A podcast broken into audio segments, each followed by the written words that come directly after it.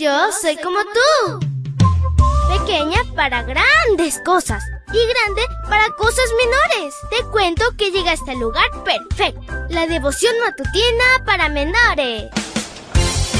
Una reflexión que se ajusta a tu edad, que te queda bien, ni muy grande ni muy chica. Adelante y bienvenido a nuestro mundo. Hola, hola, amiguito y amiguita, que el amor de Jesús te acompañe siempre y sobre todo en este lindo domingo te saluda tu amiga Linda.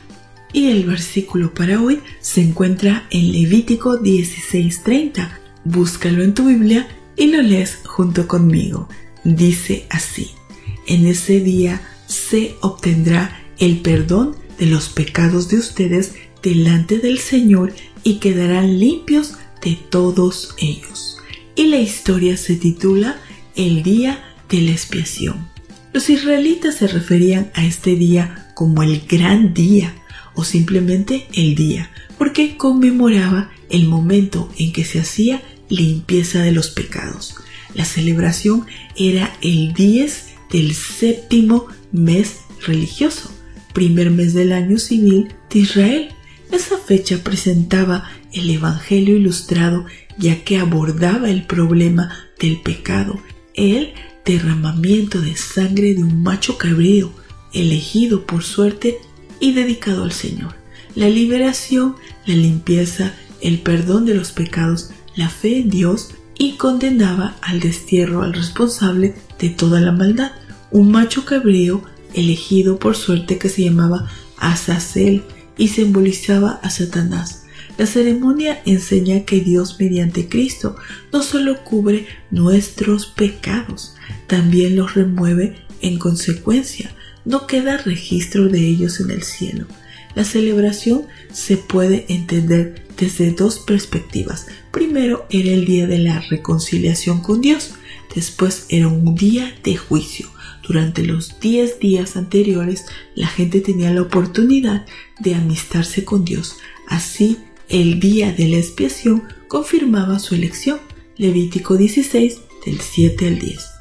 Un aspecto crucial es que la gente debía afligirse por sus pecados en reconocimiento de que estos destruyen, apartan de Dios, impiden la salvación y ocasionarían la muerte de Jesucristo en la cruz.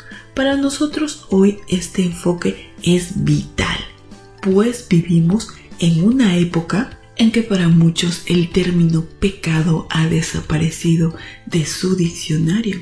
La gente lo justifica, lo admite, lo celebra y en última instancia cada quien decide qué es y qué no es pecado. Sin embargo, la Biblia enfáticamente declara que el pecado es transgresión de la ley y la consecuencia final es la muerte eterna. Primera de Juan 3:4 y Romanos 6:23.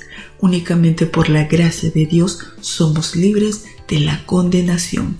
Sentir, pensar por nuestros errores significa admitir que Dios tiene para nosotros planes superiores a diferencia de nuestras elecciones actuales. Jesús declaró, bienaventurados los que lloran porque ellos recibirán consolación. Mateo 5.3, los que lamentan desobedecer muestran la obra del Espíritu Santo en su interior. Como resultado buscarán el perdón de todo corazón. Dios los perdonará y ese es el consuelo efectivo. En cuanto a esto, el apóstol Pablo escribió, la tristeza según la voluntad de Dios conduce a una conversión que da por resultado la salvación. Segunda de Corintios 7:10. Querido Padre, gracias Señor por este hermoso día Queremos pedirte perdón si en algo te hemos ofendido, perdona nuestras faltas, nuestros pecados, límpianos Señor, transfórmanos y queremos ser nuevas criaturas en Cristo Jesús. Gracias, gracias por tu amor y gracias por tu Hijo que vino y dio su vida por nosotros.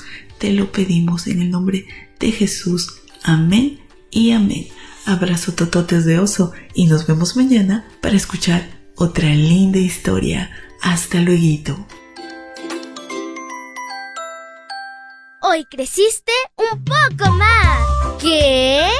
porque crecer en Cristo es mejor. La matutina de menores llegó por el tiempo y dedicación de Canaan Seventh Day Adventist Shores and Dear Ministry.